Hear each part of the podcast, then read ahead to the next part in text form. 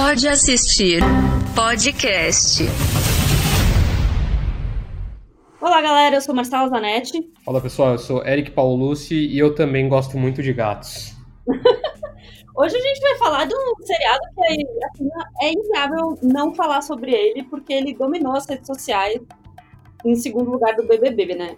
A Netflix ela tem apostado muito nessas séries documentais de crime, de Ted Bundy, assassinos, e agora ela passou para a categoria animais, porque a mais recente febre de todo mundo lá fora é Tiger King, ou A Máfia dos Tigres em português, que né, a gente já discutiu aqui o quanto traduções são horríveis e essa não fica de fora. Mas basicamente a série conta sobre tretas e esquemas dos donos de zoológicos privados nos Estados Unidos e especificamente a história do Joey Exótico, ou João Exótico. Ele se auto-intitula o Grande Rei dos Tigres e ele tem um zoológico em Oklahoma com uma das maiores coleções de grandes felinos do mundo.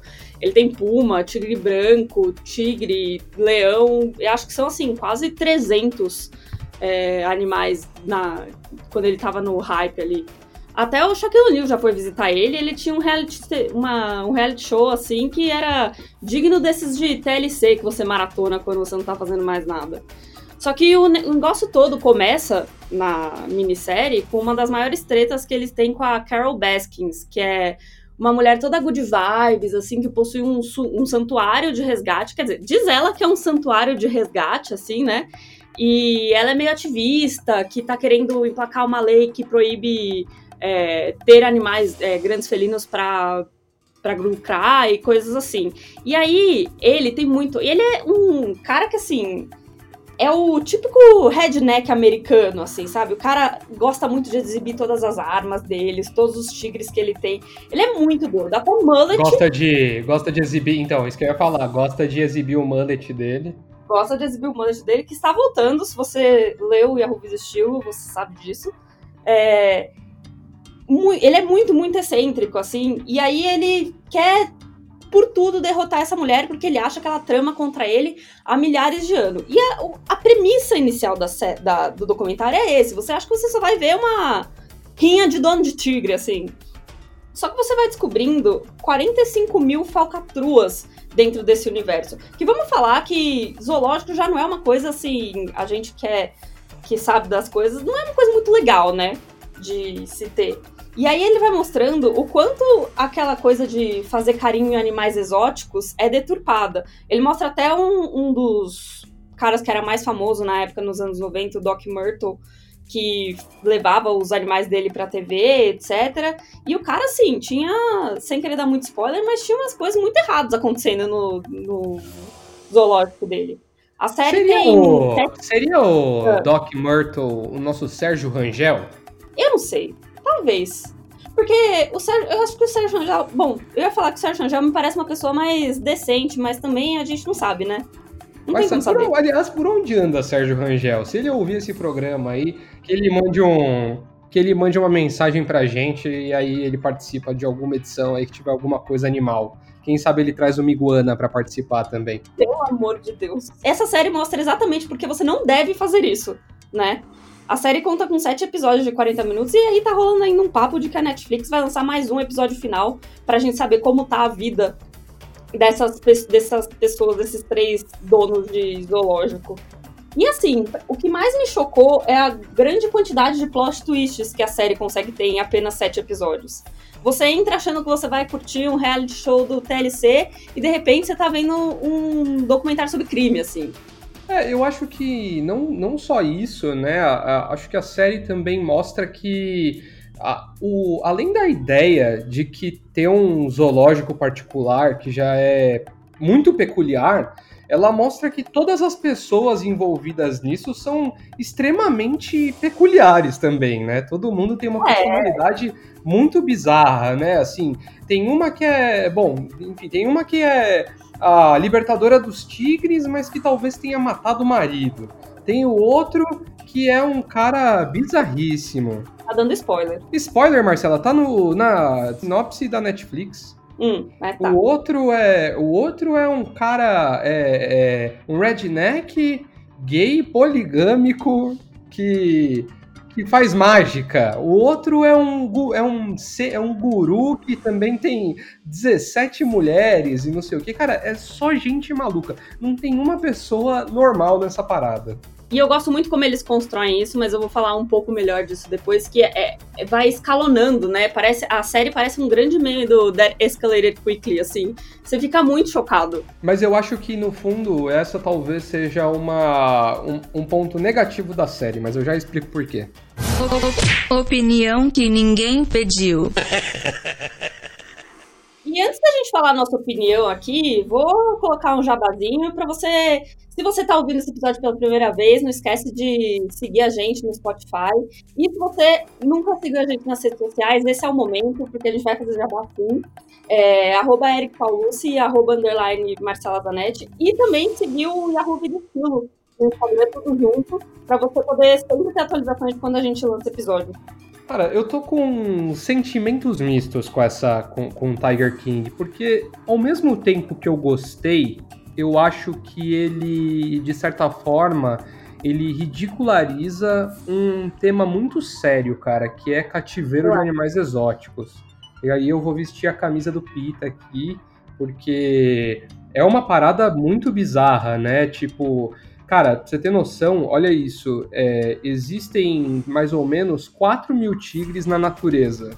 4 mil tigres. Tipo, tô falando um tigre de, ben, o tigre de bengala, né? Que é o, é o principal tigre. Quando a gente fala em tigre, é o que vem na mente.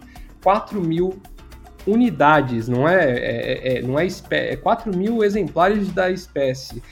Em cativeiro, tem 7 mil, cara. Olha que doideira. A gente chegou num ponto em que tem mais tigre enjaulado do que na, na, natureza, né? Que é um negócio inacreditável. E ao mesmo tempo que eu acho que o documentário ele tem uma função de entretenimento fantástica, porque é uma história muito maluca, é, é tudo muito maluco. O fato dos caras terem essas excentricidades, né, de serem muito personagens quase caricatos, é, já traz um, um elemento ali bem divertido. Mas o ponto é que as tramas de entre um e outro, né? Tem um que fica ameaçando o outro, que aí vai atrás do Congresso para tentar passar uma lei, e aí processa, e aí fica numa briga processual e tudo mais. É um negócio assim maluco, não dá para acreditar nem que é vida real, assim, parece que é um, um roteiro. Só que ao mesmo tempo, eu acho que o documentário, na metade do caminho, e, a, e aí vai até o fim, ele simplesmente esquece do ponto do, do ponto que eu acho, pelo menos o crucial da história, que é, cara, essas pessoas tratam animais como mercadoria, fica muito claro ali, isso pelo menos ele fica, fica muito evidente, né? Como eles fazem o lance do tráfico de filhotes e tudo mais, e vender para pessoas aleatórias que não têm absolutamente nenhum tipo de licença nem nada.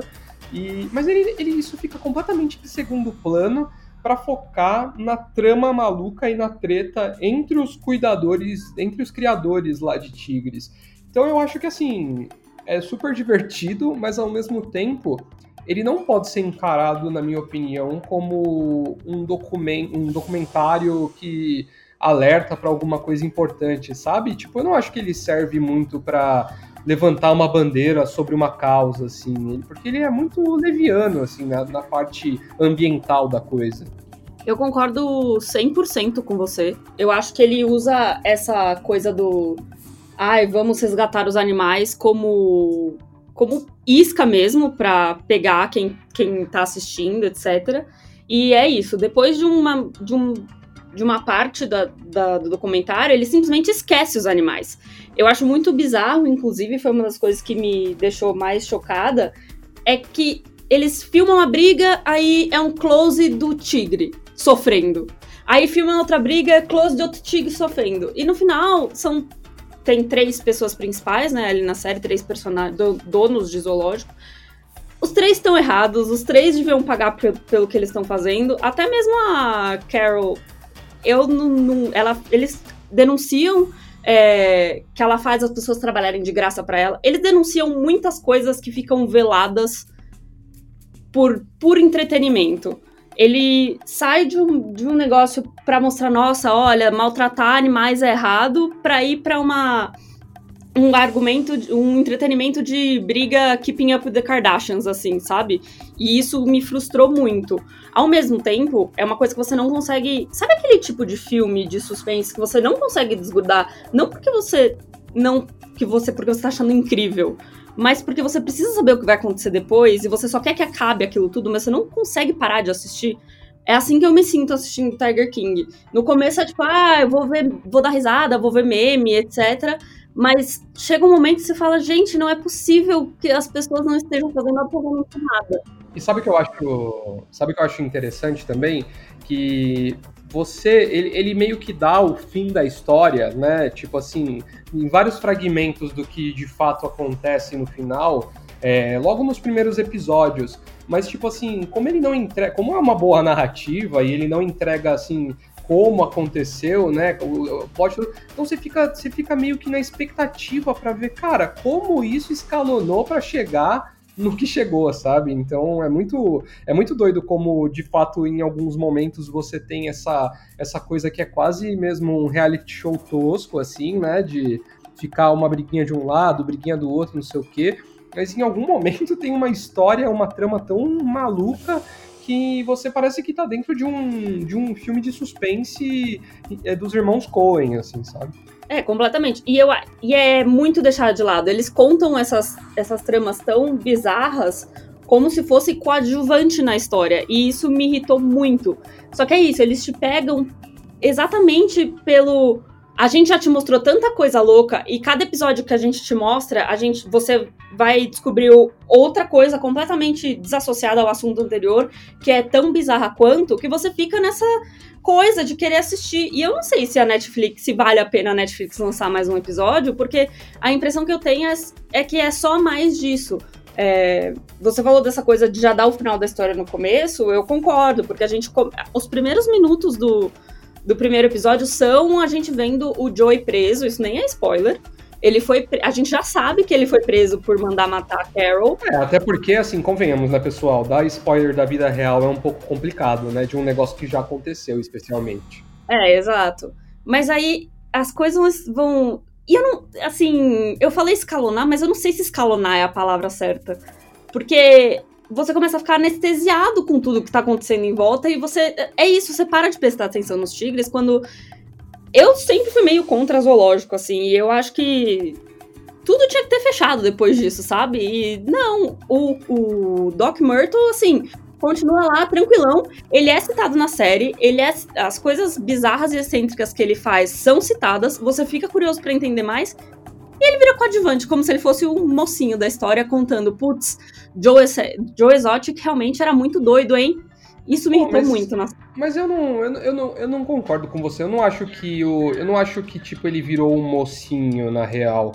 Eu só acho que, no, tipo assim, da metade pra frente da série, a trama da, da Carol contra o Joe Exotic, ela toma a série inteira, né? Então, tipo assim, as outras histórias elas ficam meio, meio de lado, assim, né? Não, não só a dele, a de outros caras. E também, se você for analisar, assim, e aí que eu acho que tem um detalhe, que aí que eu acho que é o que marca porque essa série não é sobre tigres. O nome já diz, né? Tiger King, né? Ela é sobre o Tiger King, não sobre os Tigers. Então, é, os, o, o, até o momento que ele tá falando um pouco sobre esse lance de exploração animal e tal, não sei o que, ele cita os outros criadores, mas a partir de um momento a história vira a briga entre o entre a Carol e o Joe Exotic. E eu digo mais, eu acho que a série é sobre o Joe Exotic, é quase que um, uma, uma biografia, assim, porque é ele toma, ele toma como. Ele vira um, ele vira um protagonista ali do negócio. Nem um, um antagonista, né? Protagonista não dá, o cara é completamente maluco. Mas. Mas, mas, eu, mas eu acho que é isso, cara. Eles, eles se esquecem dos tigres, assim. É muito doido isso. Sim. Você também pode gostar de quando eu comecei a assistir Tiger King, me veio quase um gatilho dessa série que eu vou indicar, que é Don't Fuck Cats, uma caçada online. Ela é uma, uma minissérie documental da Netflix também, de 2019, e ela conta a história do assassino Luca Magnora, que, assim, de certa maneira, ele fazia algo... Ele era egocêntrico, que nem o Joey, o Joey Exotic, mas egocêntrico de um modo muito mais deturpado. E ele era também conhecido por torturar animais, assim, de outro jeito, mas também torturava animais, filmava e postava os vídeos nos quais ele torturava os animais. E criou-se toda uma rede de pessoas no Facebook, Instagram, Twitter, querendo descobrir quem era esse cara, porque ele se escondia, mas soltava vários vídeos para as pessoas descobrirem ele, saberem quem ele era. Tanto que ele chegou, e isso não é spoiler, como a gente já disse aqui, a vida real não é spoiler. Ele chegou a assassinar um jovem asiático de um Lin e postou esse vídeo, vídeo online. O Luca Magnolia tá preso e tudo isso. É uma série bem, bem bizarra, mas o que me deu gatilho foi que em Don't Fuck With Cats tem um cobertor que é bem emblemático, cheio de lobos, que ele faz as torturas com os gatinhos, coitados, e aparece muito, é muito emblemático na série. E enquanto eu estava assistindo Tiger King, um, uma das visitações abertas ao público era exatamente num cobertor muito parecido. Mas muito Caraca, parecido. sério? Eu não reparei nisso não, velho. No começo, é bem no começo, assim. Você via, tipo assim, os. Porque o zoológico do Joe Exotic, ele é super simplo, simplão, assim, né? Não tem. Não é super luxuoso nem nada. E aí tinha vários visitantes fazendo carinho nos, nos bebês tigres. E esses cobertores jogados, e eu não parava de pensar em Don't Fuck Cats. Então, assim, gente, assistam. É muito mais deturpado, mas é uma boa série. Pô, eu tenho. Eu, eu não sou muito fã de tortura animal, né? Quer dizer, quem é, né? Que, que colocação idiota. Mas eu não gosto de ver coisas que envolvem animais. Nem quando é alguma filme fofinho, tipo Marley e eu, porque eu fico mal de verdade. Não tem problema nenhum em ver tortura humana, mas animal é um, é um negócio meio zoado. E. Cara, e Don't Fuck With Cats, quando você falou da última vez no podcast, eu, fui, eu não tinha assistido ainda, fui assistir. E eu juro para você que eu fiquei, tipo, tenso antes de começar a assistir, porque eu fiquei pensando se eu realmente ia conseguir ver até o final, mas a, a história é tão maluca e tão viciante que, assim como Tiger King, assim, eu, eu fui até o fim e, e vale a pena. Agora, eu só preciso, antes de indicar o que eu, que eu vou indicar, eu só preciso dizer para quem tá ouvindo que cuidado com séries documentais aí, porque você começa a assistir uma, você assiste outra, e quando você vê, você só tá assistindo isso. Então, é tem que, tem, que, tem que ser com moderação, entendeu? Assiste uma, vê uns filminhos aí pelo meio, depois você vai assistir outra, ou faz o que eu ando sugerindo, que é assista coisas fracionadas aí na sua quarentena, faça a sua série render, né? Não precisa meter aquela maratonada, eu sei que dá vontade e tal, mas vai assistindo uma por dia ali. Eu dou esse conselho como uma pessoa que não consegue seguir ele. Mas eu tenho uma indicação muito boa que é Gênio do Mal. Eu assisti sem querer, não, a série é de 2018, eu assisti no ano passado, sem querer, assim. Falei, ah, meu, qual é disso aqui? Eu vou, eu vou ver. E eu fiquei completamente fascinado. É uma história real também. Eu vou, eu vou falar o que, que aconteceu e você já vai achar que é mentira, que não pode ser real rolou um assalto a banco nos Estados Unidos, tipo no interior dos Estados Unidos, em que o cara entrou no banco com uma bomba presa na cintura, um dispositivo bizarro. As pessoas, era tão bizarro que as pessoas achavam que ele estava mentindo. E ele estava com um bilhete no peito, escrito assim: é, tem uma bomba na cintura, é, se vocês não entregarem o dinheiro, ela vai explodir. E aí o que aconteceu? Todo, todo mundo ali meio que naquela de é, não é, é, não é e a bomba explode. E aí o pessoal começou a ir atrás e descobriu que, na verdade, esse cara tinha sido sequestrado por um outro grupo de pessoas e ele tinha feito uma, uma, uma espécie de gincana do mal para roubar o dinheiro para passar para essa galera. Então, olha, olha, é muito maluco, né? É difícil de explicar. É muito. Mas mas é uma história real, é insano. Até hoje tem controvérsias na, na, na nas condenações, né? Porque ah, os advogados de defesa alegam que tem falta de provas na, durante a investigação. Mas basicamente tudo foi planejado por um triângulo amoroso. Meu Deus! Muito maluco. É muito maluco, é, cara. É, eu fico muito passada em como as coisas, os documentários conseguem ser bem piores que filmes, porque ninguém consegue fazer um filme assim, tão criativo. Cara, Essa é a minha é, teoria. É, é, é, é, digno de David Fincher, assim. Se você pensasse, se você fosse fazer a, a cronologia do, do caso, né? O, do plot até o, até o fim, pô, é muito Seven, sabe? Só que no lugar da cabeça na caixa, na verdade o cara explode, velho. E aí é muito louco, assim, porque a série mostra também é, que, até, que houve até uma certa negligência policial, porque a, o caso ficou sendo noticiado e mostrado ao vivo durante um tempão, então a polícia poderia ter tentado agir de uma forma melhor, mas eles realmente foram ineficientes em, em chamar um esquadrão antibomba, em ver se era uma bomba, se não era. E, cara, toda a história é extremamente maluca, assim. E, e aí é legal porque os personagens que estão nessa história, desde o entregador de pizza até o, o, o, o, triângulo amoroso, que, tal, que provavelmente bolou o negócio, é, as histórias individuais de cada um deles são muito malucas também. E é um negócio que acontece assim, tipo, numa, num, assim, numa, num lugar que não é uma grande cidade dos Estados Unidos, assim, é realmente no interior. Então, é muito curioso, cara, vale muito a pena assistir Gênio do Mal, assim, porque realmente é uma história maluca. Sai maluco, todo, todo dia é isso. Você filma e fala, você é o bichão mesmo, hein, doido? Eu vou dar uma, como sempre, deixar o ambiente mais leve, mas eu tô numa, nessa quarentena, eu, eu criei uma meta para mim mesmo, que é assistir filmes que eu nunca tinha assistido, mas tinha vergonha de falar que eu nunca assisti. E a e... lista é grande, hein? A lista é gigante. O Eric sabe que eu sou péssima de filme, mas com a quarentena, porque às vezes eu sinto que nessa quarentena fica difícil você se comprometer com uma série de mil episódios, assim. É, é tudo muito longo. E aí os filmes têm, têm sido meu grande refúgio. E esse é um dos filmes, é o Fantástico Senhor Raposo. É um filme de 2009, tá na Prime Video. E ele é um stop motion dirigido por ninguém mais, ninguém menos do que Wes Anderson. Se você não conhece, é do Grande Hotel Budapeste, Os Fantásticos, Os Excêntricos Tenenbaums, etc. E ele é inspirado em um livro de para crianças, assim, dos anos 70, com o mesmo nome. Claro a história é. do filme é, é, claro que é, porque, é porque o Wes Anderson tem essa, toda essa coisa do é, irônico fofinho. Acho que seria uma boa descrição é para ele.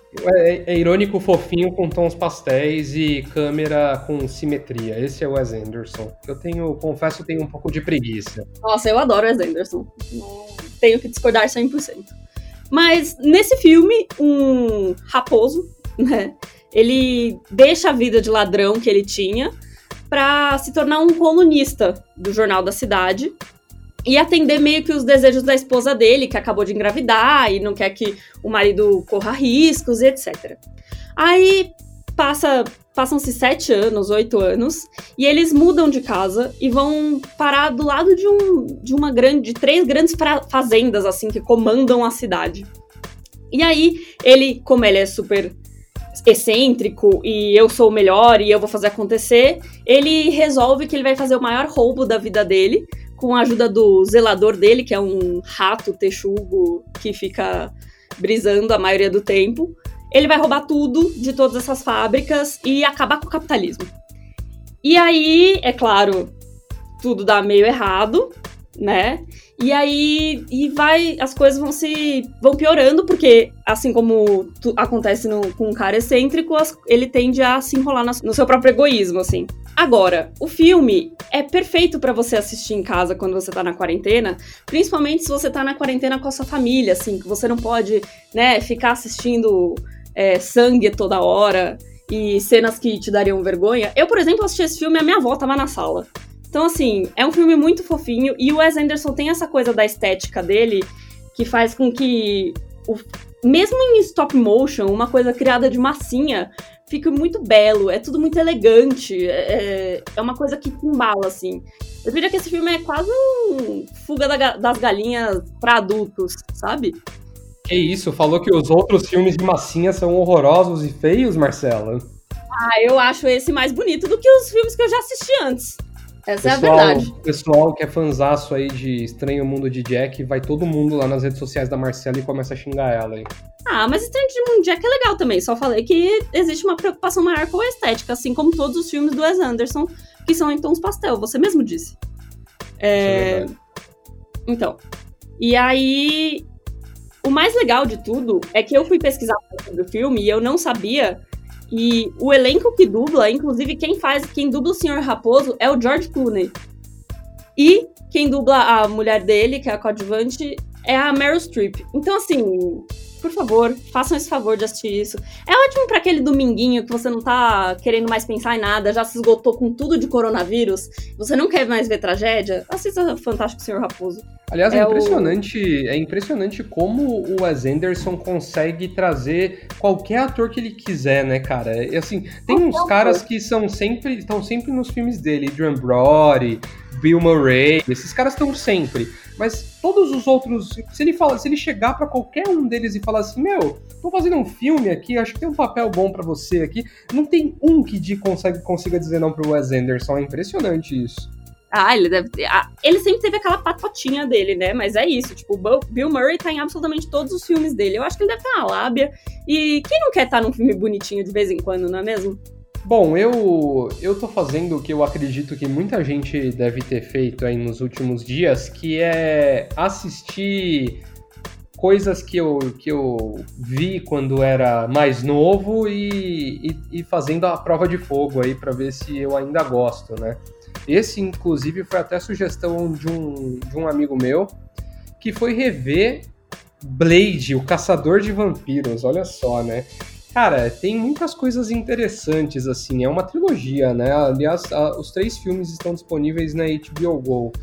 E tem muita coisa interessante, cara. Depois eu fui dar uma pesquisada. É, o primeiro Blade saiu em 1998. E olha que coisa maluca. O Blade é um personagem. Pra quem, não, pra quem não sabe, o Blade é um personagem da Marvel. Inclusive, vai ter um novo filme não sei agora quando ele vai sair, né? Porque ele estava previsto para 2022, acho. E como todos os filmes da Marvel atrasaram um ano, ele deve para 2023 por aí. E o novo vai ser estrelado pelo Mahershala Ali, cara, que é um baita ator, né?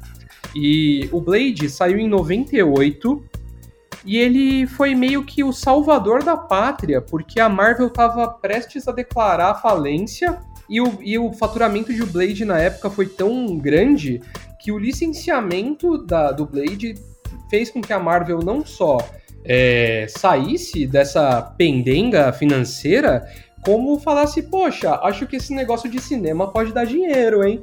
E eles começaram a investir em cinema. Olha que doideira, cara. Se não fosse por Blade, talvez a gente não tivesse Vingadores, não tivesse Homem de Ferro, não tivesse Capitã Marvel, nenhum dos filmes aí que hoje em dia lucram bilhões, né? E eu, na verdade, só reassisti dois filmes, o um e o dois, porque eu sei que o terceiro, que é o mais recente, acho que de 2004, alguma coisa assim, eu lembro que na época o que eu assisti, eu já achei que ele era uma bomba, né? Tem o Ryan Reynolds, inclusive.